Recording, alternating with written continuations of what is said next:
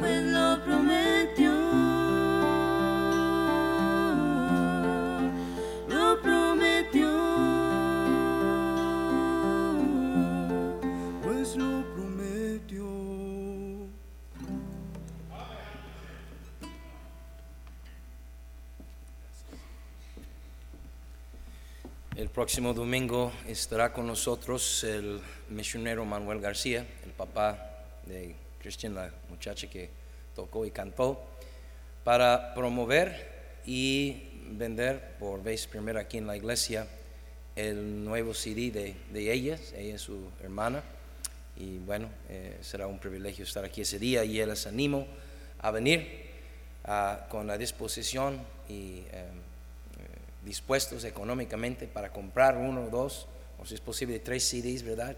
Lo que quiero es que se acaben los CDs ese día, no sé cuántos va a tener el hermano, cómprenlos. Oiga, evítese la vuelta a las 5 y 10. vaya pensando los cumpleaños de enero, de febrero, luego viene el día de los, del amor, ¿verdad? De los novios, no sé cómo se llama en febrero, y luego pronto día de las mamás y todas esas cosas, y bueno, de una vez aprovecha aquí en la iglesia, ah, ya que van a tener el nuevo CD, estoy seguro que lo van a disfrutar. Tito capítulo 1, por favor.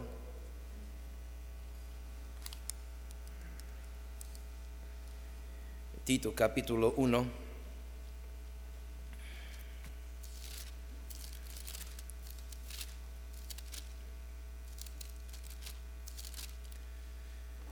Comenzamos una enseñanza sobre el tema corrigiendo lo deficiente.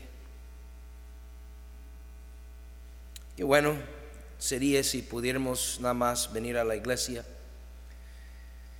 y alabar a Dios y gozarnos los unos con los otros y simplemente tener un buen tiempo, levantar nuestros ánimos con la predicación, irnos a casa y, y fuera suficiente. Pero si somos honestos, si somos humildes, tenemos que reconocer que hay muchas deficiencias en nuestra iglesia. Y eso es debido a, a la compostura de la iglesia. Es decir, que la iglesia está compuesto de puros pecadores. Estaba observando hace un momento aquí las caras y me di cuenta que es cierto, hay puro pecador aquí en esta noche. Es que no hay más. En este mundo no hay más que puros pecadores, amén. Y todas las iglesias, aunque jactan de ser iglesias de santidad, de lo que tú quieres, no hay más que puros pecadores en todas las iglesias. La mejor iglesia en todo el mundo es una iglesia llena de puros pecadores. Y ninguno de ellos ha llegado a la perfección. Solo Cristo vivió la perfección aquí en la tierra. Solo Cristo. Y por eso Pablo le escribe a Tito y le dice versículo 5, por esta causa, había una causa. No nomás era una plática, no nomás una idea, no nomás era un deseo de Pablo, era una causa. Por esta causa te dejé en Creta para que corrigieses lo deficiente. Tito tenía la labor y yo supongo, digo por experiencia propia, que Tito no le entraba muy bien, digamos. Que no le nacía muchas ganas Tito a llegar a los, a los servicios o a la reunión de la iglesia de los hermanos o como quiera ir a visitarlos en sus casas y tratar con los problemas de ellos. A mí no me da ganas. Yo les digo honestamente, a mí me da ganas a venir a, saludarles a todos con una sonrisa, decirles que les amo, porque sí les amo, aun cuando están portando bien, igual como mis hijos, se porten bien de vez en cuando, aún les amo. Pero nomás darle una sonrisa, saludarles, Dios lo bendiga, hermano, estoy orando por ti, por varios de ustedes en esta mañana. Yo estuve orando, algunos otra vez en la tarde, y y irme a casa, no, no me nace a mí ah, ganas, a lo mejor me están este, eh, eh, contagiando con la cultura mexicana, ¿verdad? Que le guste quedarse bien con todos, ¿o no? Sí, buenos días, sí, buenos días, vengo de la iglesia bautista del Camino, queremos invitar a nuestra iglesia. A ver, ¿cuándo es el servicio? Domingo, ¿a qué horas? Nueve y media, ahí estaré, cuente conmigo. Cuando todo el tiempo la persona está pensando, este ingrato que se vaya de mi casa, amén. Pero nos gusta llevarnos bien. Me picó una pulga. Nadie quiere ser el malo. ¿Eh? Yo tampoco. Aunque me quede el saco de malo, a mí no- yo no quiero ser el malo. Yo supongo que Tito no quería ser el malo. Porque se pudo haber escrito Pablo a Tito, decirle, Tito, mira, cálmate, hombre. Todo, oigo que tú todo el tiempo andas regañando a los hermanos y injustamente, tranquilo. Ya los hermanos andan bien y tú andas ahí todavía afanado, ¿no? Déjalos en paz, los hermanos. No, le manda a decir, hey, los tienes que corregir. Tienes que establecer ancianos en cada ciudad y los ancianos tienen que dirigir mi obra. Y nosotros hemos estado viendo ese tema. Lo vimos que esa es una necesidad en todas las iglesias. Y vimos ejemplos en Galacia, Éfeso, Colosia y otras cartas también de Pablo y en, la carta a los hebreos, ¿verdad?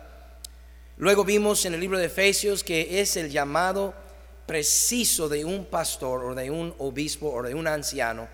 Es su llamado de parte del Señor hacer eso, hacer ese trabajo. No es que Él quiere, no porque Él es bueno para regañar, ¿verdad? No, ese es su trabajo. En la fábrica hay uno que es trabajador de línea, hay otro que es jefe de línea, hay otro que es ah, encargado de, área, hay otros que es encargado de control de calidad y hay unos jefes ahí que tienen que poner a la gente en línea. Amén. Porque si con, con, 600 empleados en una fábrica, si 300 llegan tarde, los otros 300 salen afectados y el producto no sale adelante. ¿Están conmigo, hermanos? Todo eso estuvimos viendo. Vimos que es una responsabilidad de todos los miembros del cuerpo de Cristo ser partícipes en la edificación del cuerpo de Cristo. Todos tenemos un ministerio para hallar nuestro lugar en el cuerpo de Cristo. Algunos son el brazo, otros son la mano, otros son el dedito, otros son ojo, la ilustración de la misma escritura. Eh, pero no solamente queremos encontrar nuestro lugar en el cuerpo, que, bueno cuando todos los miembros de su cuerpo están en su lugar, amén. Porque si te sale un miembro por otra parte que no es, pues qué, incómodo, ¿verdad? El plan de Dios es que todos los miembros encuentren su lugar y luego que funcionen bien en su lugar. Y cuando el cuerpo tiene todos sus miembros y todo funcionando bien, es una tremenda bendición. Ahí se demuestra el diseño de Dios. Así es una familia, amén. Cuando está el papá, porque hay muchas familias donde no hay papá. Cuando está la mamá, porque hay muchas familias donde no hay mamá. Cuando está papá y mamá y los dos están en su lugar llevando a cabo su papel. Qué hermoso es una familia así. Y el producto de una, de una familia así son los hijos, ¿verdad? que tienen equilibrio, que tienen un buen sentido de, autoestima apropiada. Más adelante vamos a hablar de eso. Porque la autoestima lo, lo agarramos nosotros del ambiente, mayormente del hogar y luego del ambiente del mundo donde andamos. La imagen que yo tengo de mí mismo fue formada allí en el seno de mi hogar y en el, en el ámbito de mis amigos y de la escuela donde yo asistí cuando yo era chico. Hay personas que tienen tan bajo autoestima que, se consideran ellos mismos de una manera que no, se aman ni, ni ellos mismos. No, no podemos amar al prójimo si no amamos a nosotros mismos. Todo eso es resultado del hogar. Así es una iglesia. Y una iglesia es como una familia. Es importante que la iglesia pone este ejemplo y que lo vive de verdad. Y hablamos de cómo hallar nuestro lugar o función en el cuerpo de Cristo en la iglesia. Y eso comienza amando el cuerpo de, de Cristo. Si no amo mi familia, yo no voy a funcionar en esta familia. Es más, ni voy a llegar a la casa. Algunos no han llegado a casa en esta noche, amén. Y tampoco llegaron en la mañana. Me dice claramente, a menos que es una causa mayor, que no aman el cuerpo. No podemos funcionar si no amamos el cuerpo. Ya hablamos de amarlo inatractivo, porque ya dijimos de una vez que toda la iglesia está compuesta de pecadores. No personas de las mejores, somos personas de las peores, ¿verdad? Bueno, somos pecadores cuando menos. ¿Cómo amar lo inatractivo? Ya lo vimos. Y luego hablamos del por qué no amamos. Y eso es porque si yo no soy amado, o si yo pienso o siento que no soy amado, yo no puedo amar. Igual el perdón, hablamos de eso, si no soy perdonado o no siento perdonado, no voy a perdonar a otros. Y así fuimos viendo ese tema, el amor y el perdón y la importancia de todo eso, queridos hermanos, nos ayuda tomar nuestro lugar en el cuerpo de Cristo y ahora funcionando bien en nuestro lugar, podemos ir corrigiendo lo deficiente porque lo deficiente no se trata, la carta de Pablo a Tito y mi predicación a usted en esta noche y, las veces anteriores, no se trata de lo deficiente en cuanto a lo material, aunque pues también hay deficiencias, ¿verdad? A veces hay basura, a veces está sucio el baño, a veces el, foco no, no funciona, tenemos que arreglarlo, pero de eso no estamos hablando. De eso no estaba hablando Pablo, estaba hablando de corregir lo deficiente en cuanto a las relaciones entre los hermanos, el funcionamiento del cuerpo de Cristo. ¿Están conmigo? Qué hermosa es una familia cuando todos están en su lugar y funcionando bien. Una visita, viene alguien de afuera, parientes, amigos, conocidos del trabajo, lo que sea, y llegan a este hogar y se notan luego, luego el ambiente de la familia. Y qué rápido también se nota en el ambiente de una familia malsana, donde hay mucha deficiencia. ¿Sí o no? Pues queremos que cuando la gente visite nuestra iglesia digan, wow, este lugar es diferente. Yo he ido a muchas iglesias y, y nada más es esto y es el otro, pero en esta iglesia se nota que los hermanos se aman. Y hay una preocupación sincera de parte de todos hacia todos. No hay racismos. No el rico contra el pobre, ni el blanco contra el moreno, ni el moreno contra el blanco, ni el alto contra el chaparro, ni el flaco contra el gordo, y etcétera, etcétera, etcétera. Nada de eso. Somos hermanos en Cristo, amén. Cristo ama a los gorditos, amén. A lo mejor si les hace falta una dieta, pero Cristo los ama, amén. A ver, ¿cuánta rosca comiste? No, no contesta. En esta noche vamos a hablar sobre el amor que cubre. Vamos a seguir hablando un poco sobre ese tema del amor, porque el siguiente tema, el siguiente paso, ya se les va a sacar un poco de onda. Van a decir, no, a eso iba el pastor con todo eso, ¿verdad? Sí, a eso iba. Pero lo primero es primero. Si no hay amor entre nosotros, de nada sirve todo lo que hacemos. ¿De qué sirve llegar, fiel a la iglesia si no ames a tu prójimo, si no ames a tu hermano en Cristo?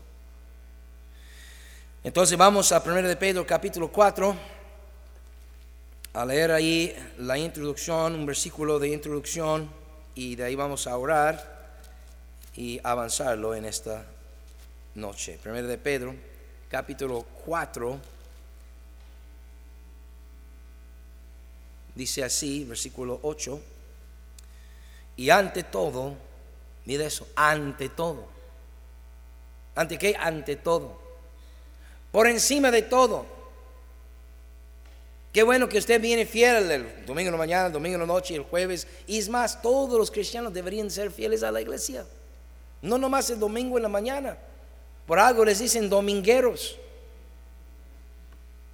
Si es posible, deberías asistir el domingo en la mañana, el domingo en la tarde y el jueves también. Y cuando hay cultos especiales y cuando hay conferencias, usted debe de estar presente.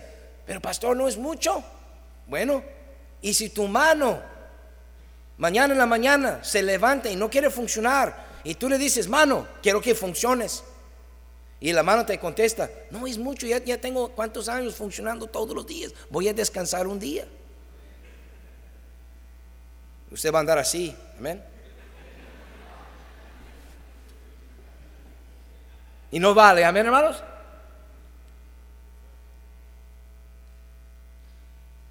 Y ante todo, tener entre vosotros ferviente amor porque el amor cubrirá multitud de pecados. Si nos amémonos unos a otros, aunque nuestro hermano nos falla, y si nos falla,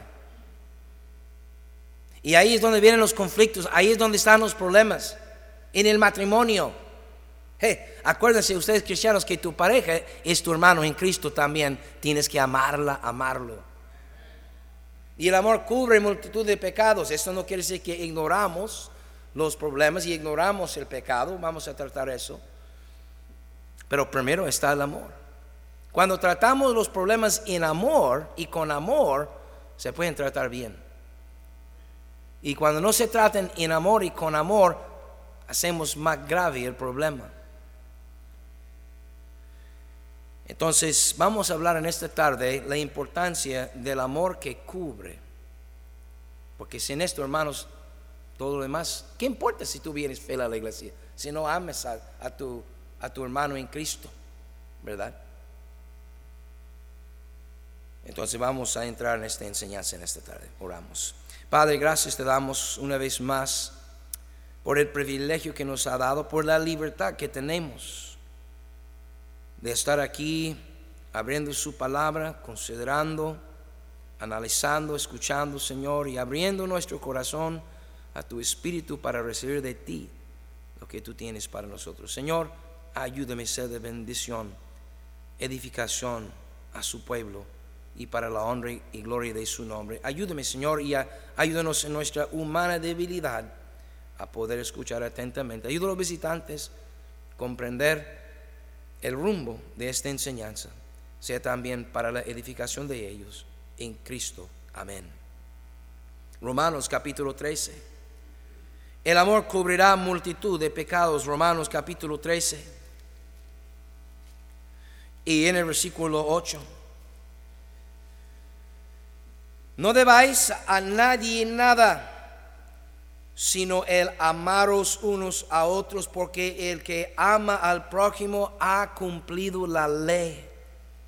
Porque no adulterarás, no matarás, no hurtarás no darás falso testimonio, no codiciarás y cualquier otro mandamiento, hágalo, diga lo que tú quieras. En esta sentencia se resume, amarás a tu prójimo como a ti mismo. El amor no hace mal al prójimo. Así que el cumplimiento de la ley es el amor. Queridos hermanos, si nada más esto hiciéramos,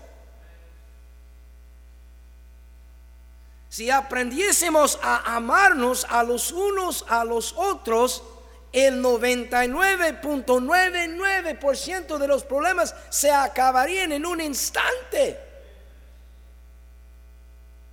Porque aún el hermano nuevo, el hermano eh, inmaduro, el hermano carnal que viene y te quiere echar pleito, te quiere echar ronca, te quiere ofender, y si vienen para hacer eso, no le afectaría a usted. Porque usted le ama. Y su amor hacia él o hacia ella cubrirá esa multitud de ofensas.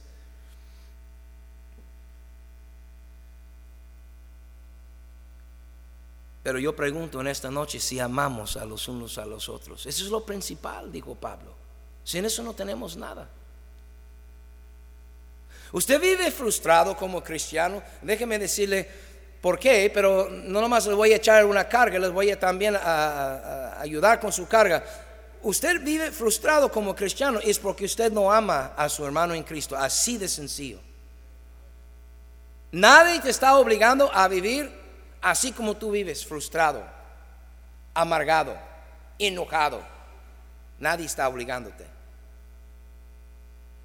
Pastor, yo he intentado, pero nada más veo a fulano y me enciende.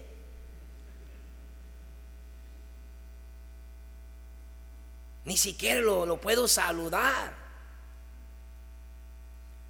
Yo pregunto en esta noche si, te, si tú te amas a ti mismo. ¿Tú has recibido el perdón de Dios? ¿O tú sigues arrastrando ese costal que deberías desde hace mucho tiempo haber tirado lejos de ti. Cuando Cristo nos salva, nos perdona todo. Y nos ama. Y nos amó aún cuando éramos sus enemigos. Pero si no hemos recibido ese amor o si no lo hemos apropiado, seguimos con la carga. Seguimos con los problemas. Seguimos viendo el espejo y viendo el viejo yo, el viejo nosotros. Yo les confieso que yo he batallado con eso. Mi esposa es testiga de lo que les digo. Cuando no éramos un matrimonio, éramos dos hermanos trabajando en la iglesia, me lleva a decir, a, visitar unas personas y le dice a una hermana que, viene a la puerta, te presento eh, Roberto, el pastor hispano, y yo la reprendí de loco. Le dije, disculpe, no, yo no soy el pastor Roberto, yo soy, o no soy el pastor hispano, yo soy el hermano Bob nomás. Y pues inmediatamente la hermana Ruth se, se, calmó allí y dijo, oh, sí, sí, sí, así. Y, y, después yo le expliqué, no, yo no soy el pastor, yo nada más soy el hermano Bob, porque yo todavía veía mi vieja naturaleza. Y hasta que una anciana la hermana Zambrano, la que vino en nuestro boda de 25 años, ¿se acuerdan de ella? Ustedes que estuvieron presentes, la pareja que subieron aquí, los hermanitos. Y la hermana Zambrano, ella me agarró un día y me dijo, quiero hablar contigo. Y me agarró y me dijo, tú nos estás robando. Wow, muchas cosas soy, pero rata no lo soy. No, tú nos estás robando el privilegio y la bendición de tener un pastor. Porque yo era el pastor de los hispanos, pero yo no era el pastor de la iglesia. Y ella me dijo, ¿quién, quién nos predica? ¿Quién nos visita? ¿Quién está orando por nosotros? ¿Quién nos exhorta? ¿Quién nos lleva a hacer el trabajo del Señor? Tú eres nuestro pastor. Todos sabemos quién es el pastor americano. El pastor Davidson, que hasta la fecha todavía es el pastor de ahí, es mi pastor. Todos sabemos eso, pero tú eres nuestro, tú nos estás pastoreando me trajo mucha convicción. Y tuve que reconocer qué es lo que, cuál era el obstáculo por el cual yo me sentía tan indigno de ser llamado pastor. Igual a mí, sí lo soy indigno todavía, igual como todos los demás pastores. Pero porque yo ponía ese obstáculo? Porque queridos hermanos, yo estaba viendo todavía mi viejo yo. Y si tú vas a vivir bajo tu viejo yo, y no bajo la nueva persona que Cristo ha hecho en ti, tú nunca vas a amar a los demás porque ni siquiera te amas a ti mismo. No te has perdonado ni a ti mismo, ¿cómo vas a perdonar a tu prójimo? Y muchos están estancados allá. Pero cuando hemos aprendido a aceptar el perdón de Dios, verdaderamente entonces podemos perdonar a otros.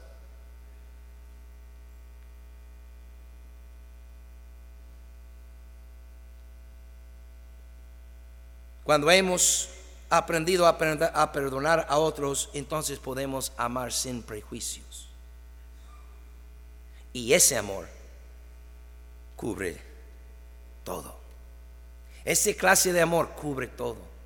Ese clase de amor nos pone en otro nivel de cristianismo donde deberíamos de andar todo el tiempo. Perdonamos porque fuimos perdonados.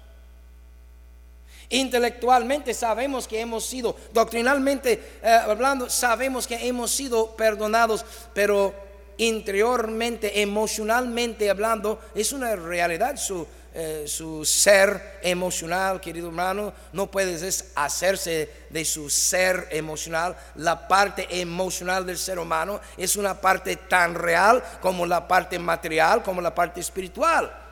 Si, intelectualmente he entendido, he aceptado el perdón de Dios, pero emocionalmente estoy congelado allí atrás en lo vil que fui, yo no voy a avanzar. Pero cuando yo llego al momento de aceptar el perdón de Dios, entonces, porque yo fui perdonado, yo puedo perdonar a otros.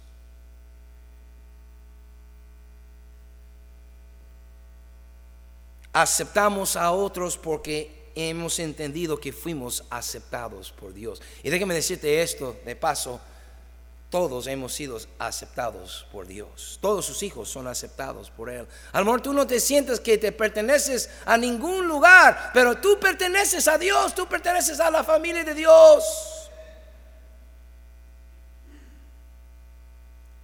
Nuestros hijos que nos nacieron biológicamente hablando son nuestros hijos porque pues nacieron. Y esos son los hijos que, que Dios nos dio. Pero cuando vamos y adoptamos un niño,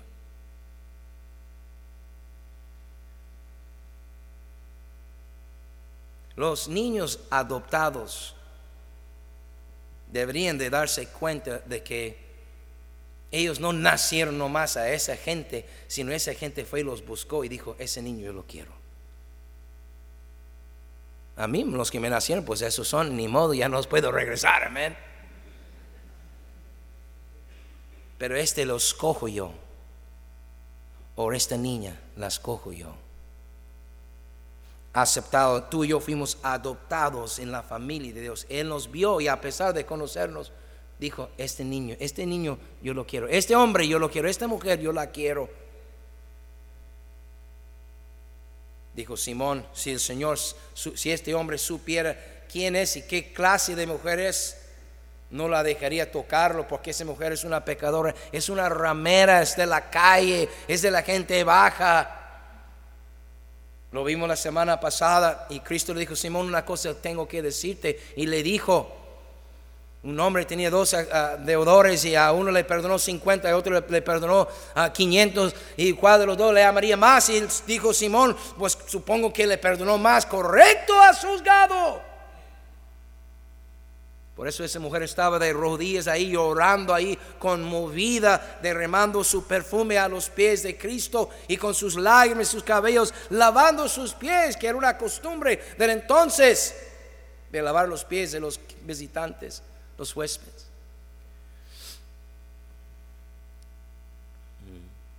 Pero muchos todavía están como Simón ahí sentados a la mesa con los brazos cruzados. Yo estoy bien con mi religión. Yo estoy bien como estoy.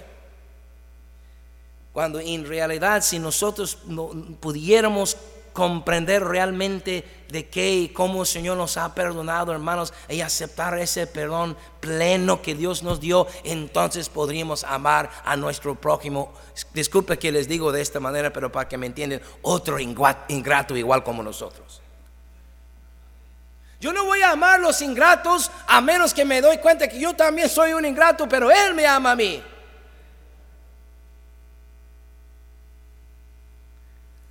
Perdonamos porque fuimos perdonados, aceptamos porque fuimos aceptados, amamos porque fuimos amados.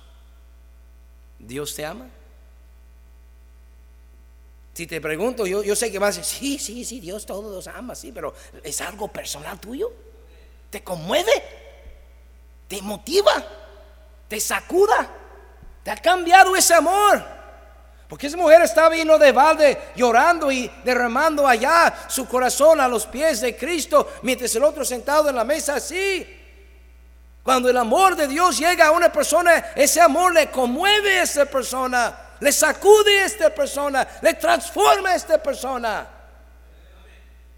Mucha gente llega a la iglesia cristiana y nada más le ponen otro gafete como si quitaran la católica y pusieron la, la cristiana ese día. Y son iguales.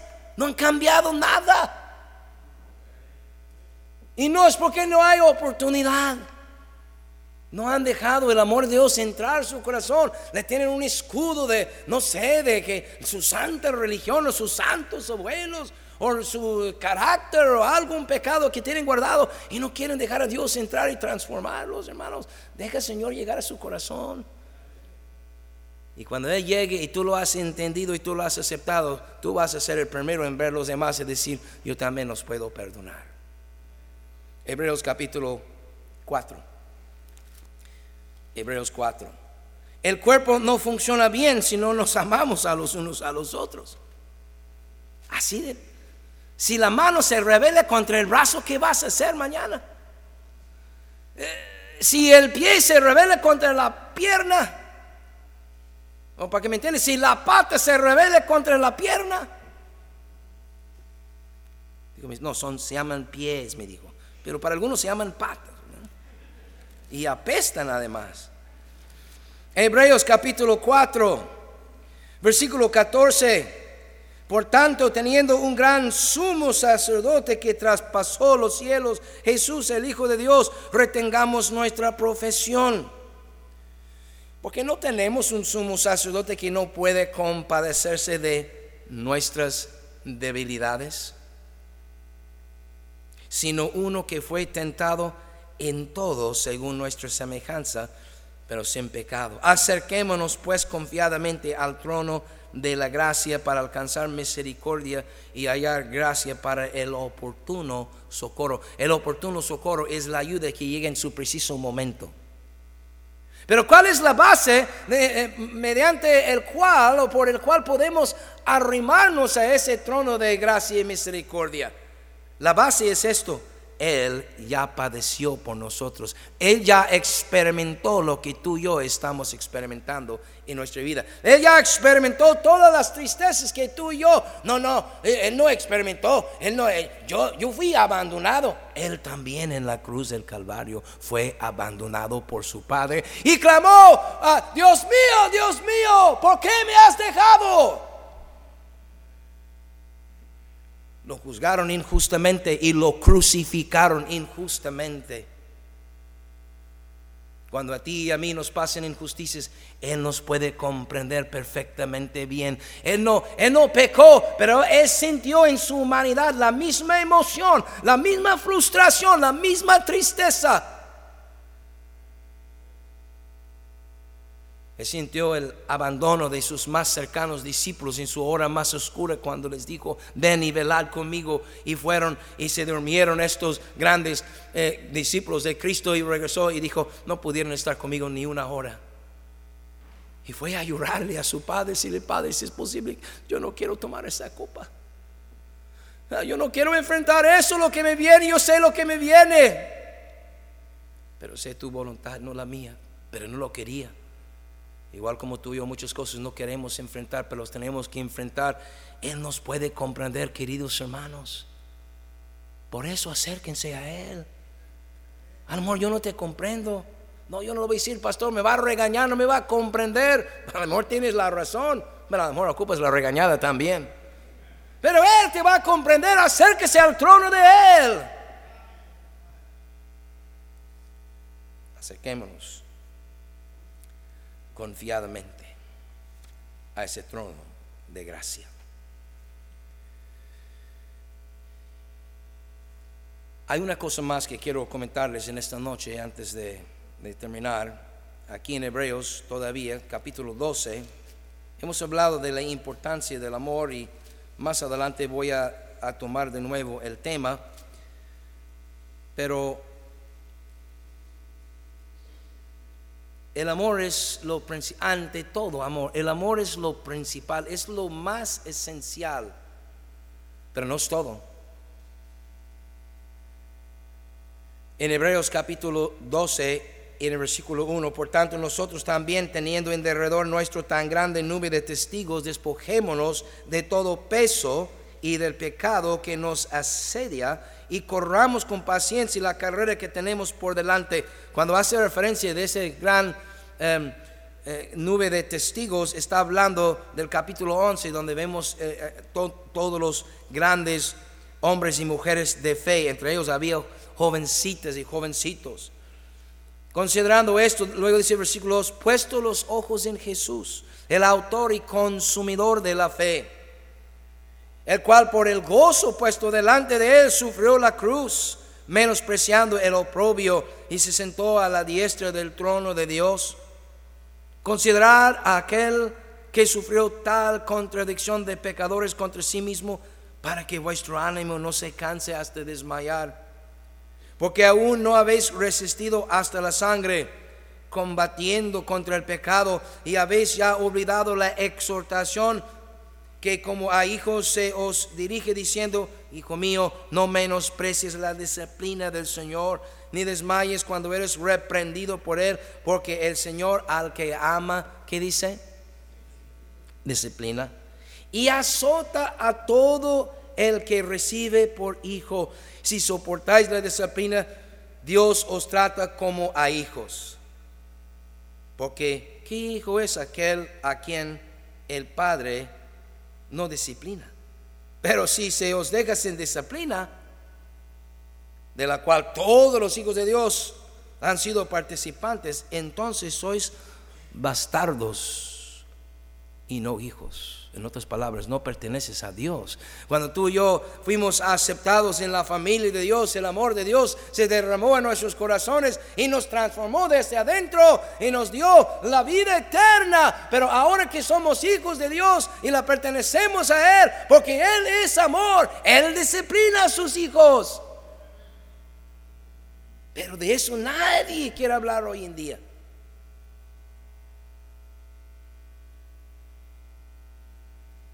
Por amor, Dios, no yo, Dios nos pone límites como un cualquier padre bueno.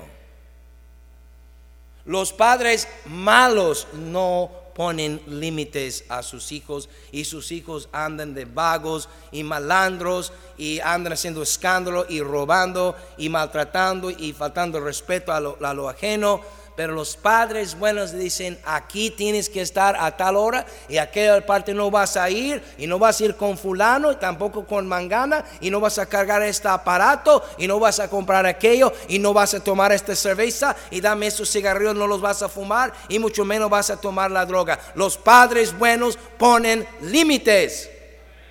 Dios es amor y tú y yo somos hermanos en Cristo y tenemos que amarnos. Pero no te equivoques, hermano. Esto no quiere decir que no haya disciplina.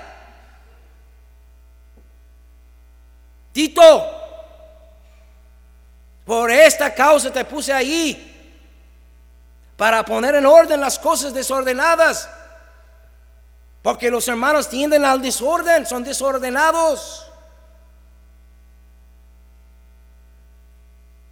Hablamos del amor y debemos de amarnos. Pero el amor de Dios implica disciplina. A todo al que ama, dice ahí. Versículo 6, porque el Señor al que ama disciplina. Disciplina. Esto implica poner límites. Esto implica decir no. Y yo tengo un dicho que, es más, yo pienso que voy a tener que predicar todo un sermón sobre ese tema. Lo que se permite se promueve. No nomás lo que se permite se permite. No, lo que se permite se promueve. Por ejemplo, es un ejemplo nada más. Y eso no es malo. Por eso lo voy a usar este ejemplo. Si yo decidiera quitarme la corbata, dejar de usar corbata, y ya no mencionar yo más la corbata. De hecho, yo nunca menciono la corbata. El otro día mencioné mi corbata por el color para, para señalar a los fariseos que me estaban juzgando por mi corbata naranjado, no sé, no recuerdo qué color era. Pero tengo otros, voy a poner para el jueves para tumbarles también a ustedes fariseos. Si yo quitara mi corbata, y ya no pusiera más otra corbata. Y volviera a predicar sin corbata, sin decir nada de la corbata, sin decir nada a mis asistentes de la corbata. Y yo comenzara a llegar a todos los cultos y a todos los lugares y usted jamás me volviera a ver con corbata. ¿Sabe lo que sucede ahí en nuestra iglesia? Lo que se permite, se promueve. Y entonces Tavares sería el primero a quitar su corbata. Ya enseguida la encuentro allá sin corbata. Y pastor, ¿qué tiene que ver la corbata? Pues realmente no mucho, da poquito formalidad en nuestro, nuestra sociedad, nuestra cultura, tal vez nos distingue poquito. No, no, es malo la corbata, pero tampoco es tan bueno, no se agüiten, amén. Pero más es una ilustración, si yo lo quito, Tavares se le quita, usted ve que Tavares tampoco tiene, un rato ya el hermano Julián tampoco trae su corbata.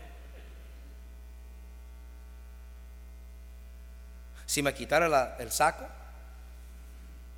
y a mí me gusta el saco, sobre todo cuando estoy aquí en la plataforma. A mí no me gusta ni, ni la corbata ni el saco. Pero me gusta tener saco en la plataforma porque es más modesto.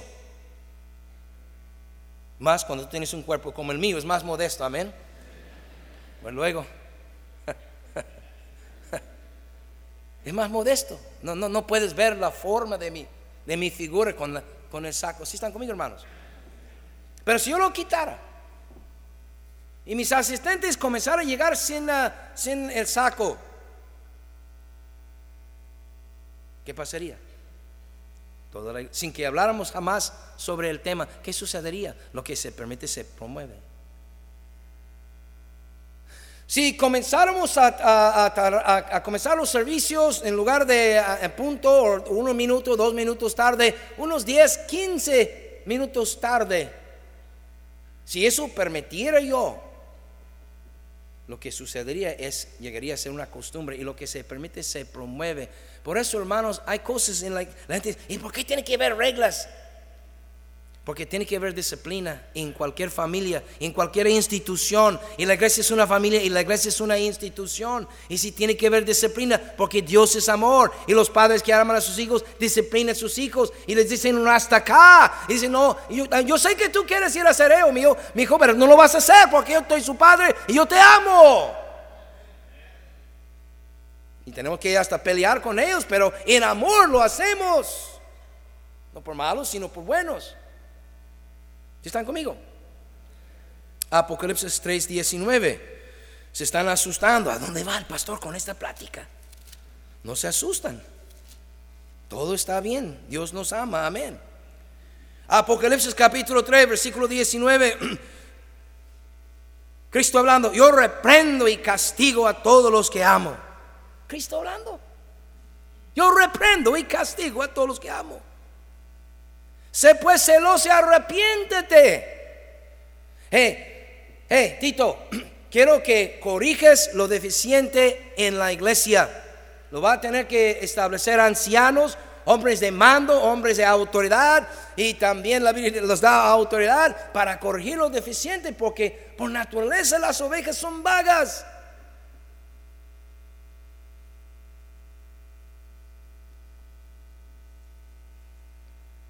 Segundo de Juan, la segunda epístola de San Juan, aquí, aquí está cerquita de Apocalipsis, unas dos, tres páginas antes, segundo de Juan, el capítulo que guste. Creo que nada más hay uno, ¿verdad?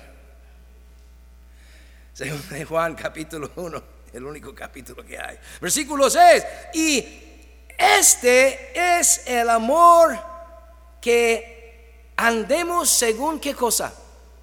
Sus mandamientos. Como que no va muy de acuerdo mandamientos y amor, pero ahí está. Y ese es el mandamiento, que andéis en amor. Pero nos manda hacerlo. Es que en el amor de Dios, el amor conlleva disciplina, queridos hermanos. El verdadero amor conlleva disciplina. Donde no hay verdadero amor, no hay disciplina. ¿Sí están conmigo? Esto habla de que hay mandatos, mandamientos, dijo Juan. Mandamientos. Hay reglas, hay normas. Y yo, sé que en tu familia tú lo entiendes muy bien, todos los padres entienden muy bien lo que estoy diciendo. Algunos de los teenagers, algunos de los jóvenes están en desacuerdo en esta noche, pero a mí me vale. Es que así es, mi hijo, mi hija. Cuando tus padres te aman, te van a poner un hasta acá, te van a decir que no en muchas cosas. Y te van a decir que sí tienes que hacer eso, aunque tú no quieres hacerlo.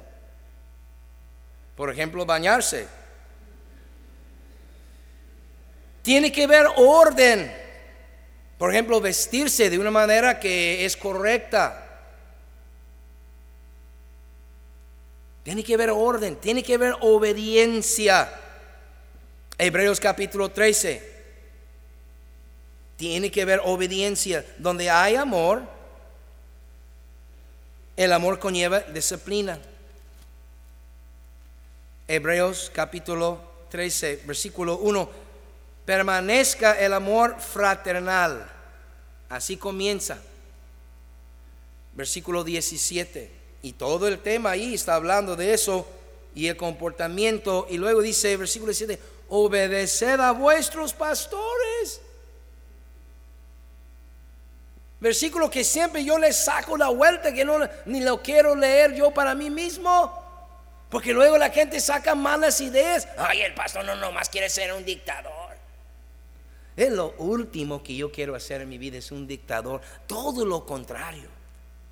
Para mí mi vida sería llena de paz y felicidad si yo no tuviese que mandarle ni siquiera una hormiga. Menos una persona que tiene su propia manera de pensar. Pues yo también tengo mi opinión. Yo sé, por eso no te quiero decir nada. Pero me toca hacerlo. Por eso fui llamado. Para perfeccionar a los santos, para la obra del ministerio, para decirle a la mano, hermano, yo sé que no tienes ganas de funcionar bien el día de hoy, pero óigame una cosa, todo el cuerpo depende de ti. Levántate, mano floja. Preséntete, pie rebelde.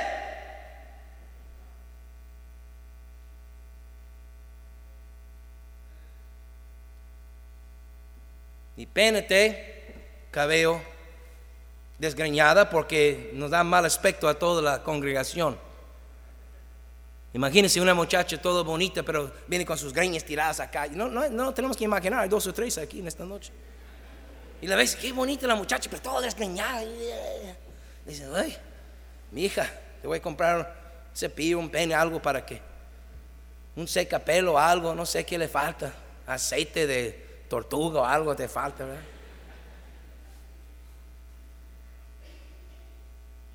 Y es que alguien tiene que decirles. Y en amor, por supuesto. Los padres, los varones me entienden muy bien porque muchas cosas suceden en el hogar que vemos, eso no está bien, tenemos que corregirlo, pero no nos da ganas. Por una sola hija que tienes ahí, no te da ganas de decir nada, hermano, amén. Con una sola hija. Imagínese con 250 hijas. Y algunas ya vienen maleadas, perdón hermanas. Y yo las tengo que corregir. Porque si no, lo que yo permito, yo promuevo. Ay, perdone, pero viene una persona de visita y eso no es para tirar a las de visita, eso es para las hermanas de la iglesia. Pero viene una señora de visita, primera vez en la iglesia, segunda yo no sé, y viene allá y está muy bonito, está muy simpático, tiene buena figura, viene con una falda bien cortita, bien apretada, una blusa que demuestra todo y tiene mucho y todo el mundo la vea y wow, y las chicas dicen, mm", y las hermanas dicen, yo también, me puedo lucir así, si nomás me pongo una faldita así, una blusa así, y el pastor no dice nada más. El pastor en la puerta, bien amable, la saluda a las hermanas cuando van entrando así, ¿verdad? Y ahí va el rato, ahí vienen las, las hermanas ya.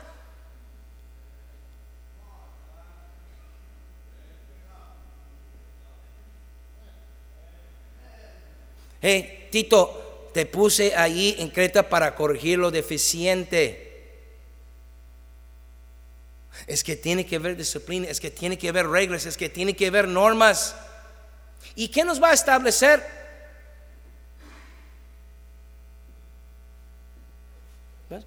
Contesta tú. Contesta tú. En tu casa, ¿quién establece las normas? ¿Los hijos o los papás? Entonces alguien tiene que establecer las normas. Ah, yo no estoy de acuerdo. Ok, pues probablemente por eso ocupamos las reglas. Amén. Por, por, eso ocupamos semáforos en las calles y letreros que dicen alto. Y cuando dice alto, no se refiere a su estatura. Se refiere a parar su carro allí. ¿Por qué les ocupamos? Porque si no, porque si aún teniéndolo no nos paramos. Con el alto, con el semáforo rojo, no hay policía, vámonos. Y más si eres taxista, amén. Condenados taxistas. Y los calafieros, amén. Dios me perdone eso. Y los del Uber igual. Pero ocupamos reglas. Porque somos un pueblo por naturaleza rebelde. Puro pecador hay en el pueblo, no hay más. Alguien tiene que establecer unas reglas. Aquí hay un alto. Vamos a poner un alto aquí. O yo no estoy de acuerdo. Pues ni modo. Tú pasas el alto y se para la policía y le dice, hey, pasaste el alto. Sí, claro lo pasé, pero yo no estoy de acuerdo con ese alto. ¿Qué me importa? Aquí está la infracción, ¿verdad? Aquí está la infracción. Alguien tiene que poner reglas, hermanos. Amén. Si no, ¿cómo, va a funcionar la ciudad? Si de por sí estamos en un desastre. con letreros claramente marcados la velocidad, y ya andamos tres veces la velocidad. Primero de Pedro capítulo 2, aquí voy a terminar con esta porción. Lo principal y arriba por, por encima de todo es el amor, hermanos. Pero el amor sin disciplina, pues es un amor inefectivo, es un amor desordenado, es un amor que no produce lo requerido, no corrige lo deficiente.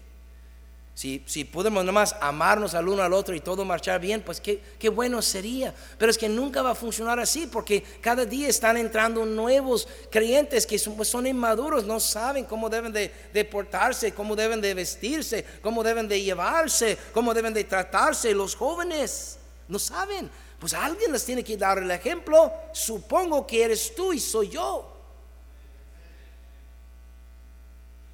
De Pedro capítulo 2 versículo 11.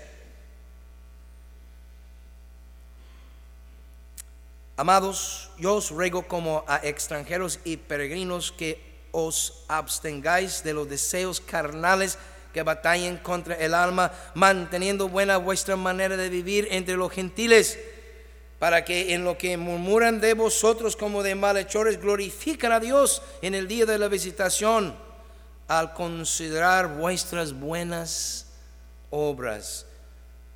Por causa del Señor, someteos a toda institución humana, ya sea al rey como a superior, ya a los gobernadores como por él enviados para, para castigo de los malhechores y alabanza de los que hacen bien. Porque esta es la voluntad de Dios, que haciendo bien, hagáis callar la ignorancia de los hombres insensatos como libres, pero no como los que tienen la libertad como pretexto para hacer lo malo, sino como siervos de Dios. Entonces la exhortación es esta, queridos hermanos. Tenemos que amarnos a los unos a los otros, pero sinceramente. Y esto corrija muchas cosas en una iglesia pero a la vez ocupamos disciplina, ocupamos orden, ocupamos reglas, ocupamos normas. No ocupamos la corbata, pero sí ocupamos decencia.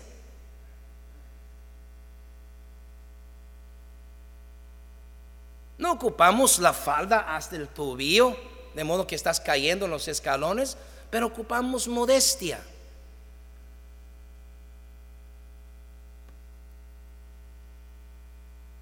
No ocupamos que, que tú seas eh, el que está aquí para todo, pero sí sería bueno si los que dicen que son miembros de la iglesia y cristianos, que llegaran a la iglesia de vez en cuando.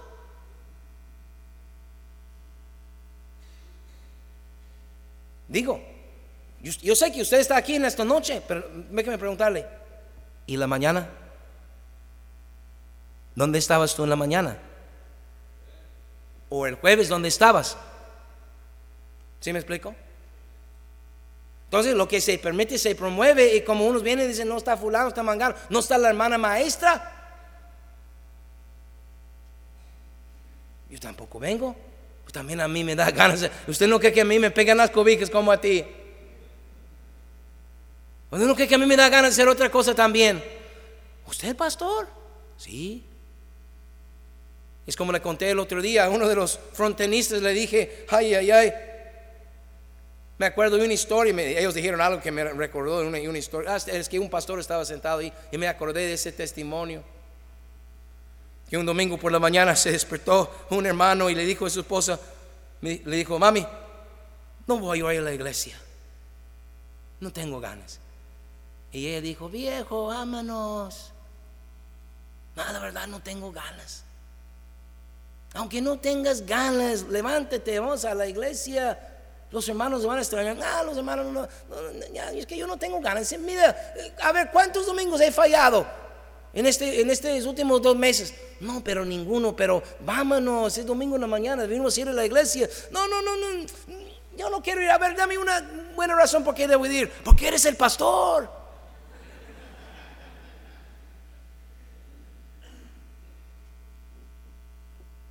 A mí me, me pega las mismas ganas que a ti. ¿O, qué creyeron? Que me sacaron de otra reina, ¿verdad? Que vengo de otro planeta. No, yo soy igual como tú. ¿Sí?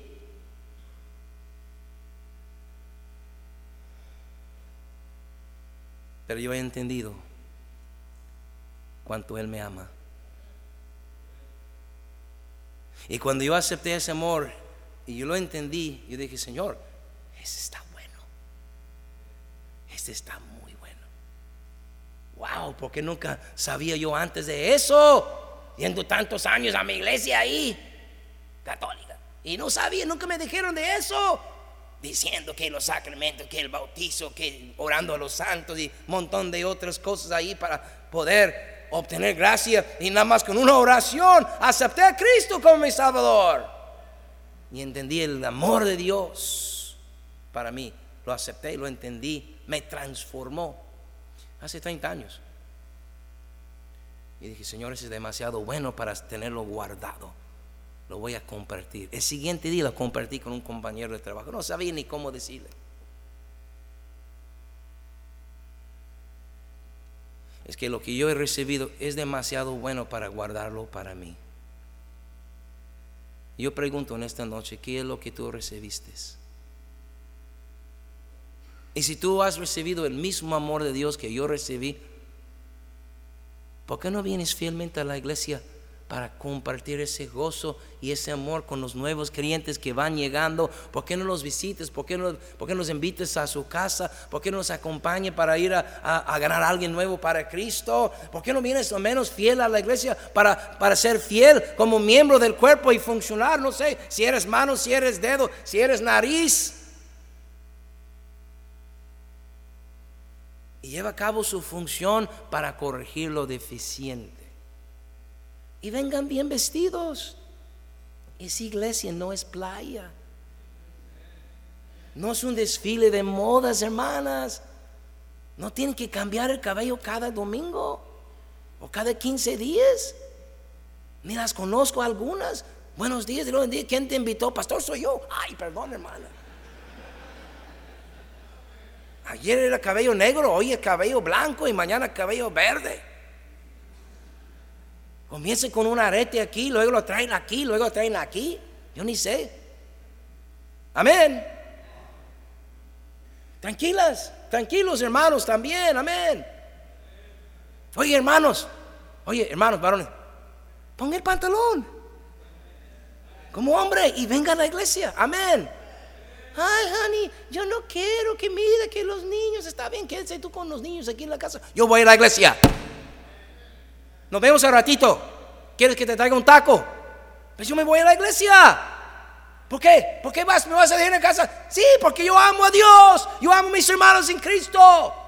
Yo quiero ir. Si no quieres ir, vieja, quédese aquí. Pero yo sí voy a ir. Amén. Lo que se permite se promueve.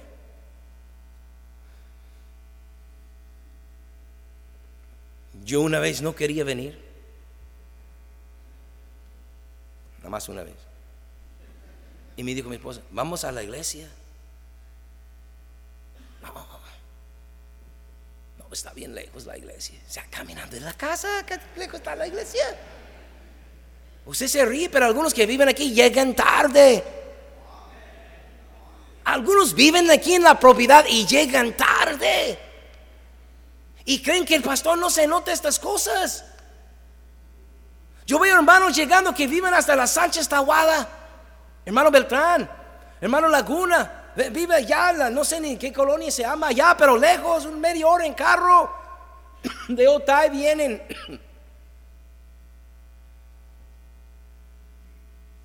Y los que viven en la propiedad ni llegan al tiempo. Los que viven en los venados no llegan a tiempo a la iglesia. Oiga, es tiempo de corregir lo deficiente. Amén. Es tiempo de algunos a poner las pilas y llegar temprano y mostrar que aman a su iglesia. Y que me amen a mí. Aunque no soy muy amable. Pero tampoco eres un angelito tú. Cheque el espejo a ver si tienes alas. Cuernos tienes, no alas, amén. Tenemos que amarnos a los unos a los otros, hermanos, amén. Y venga, ya comience bien el año, hermanos. Eh, comience bien el año, amén. Toma decisiones para Dios. No te va a hacer daño asistir a la iglesia. Todos los servicios no te va a hacer daño. Pon a Dios en primer lugar y te va a ir bien. Dijo el hermano Tavares en la mañana. Si no funciona, lo reclamas en la mañana. Él lo dijo. Pon a Dios en primer lugar. Métese en la palabra de Dios. Dedíquese a la oración. Asista fielmente a tu iglesia y comparte su fe con otros. Así es. Oh, y, suelta los billetes cuando pase la folía. Amén. Esa es la vida cristiana, no, no hay otra cosa. Amén. Y Dios nos bendiga. Dios nos quiere usar, nos ha usado y nos quiere usar. Hay mucho más que hacer. Así que hay que, hay que corregir lo deficiente y adelante con eso. Vamos a orar en esta noche. Gracias.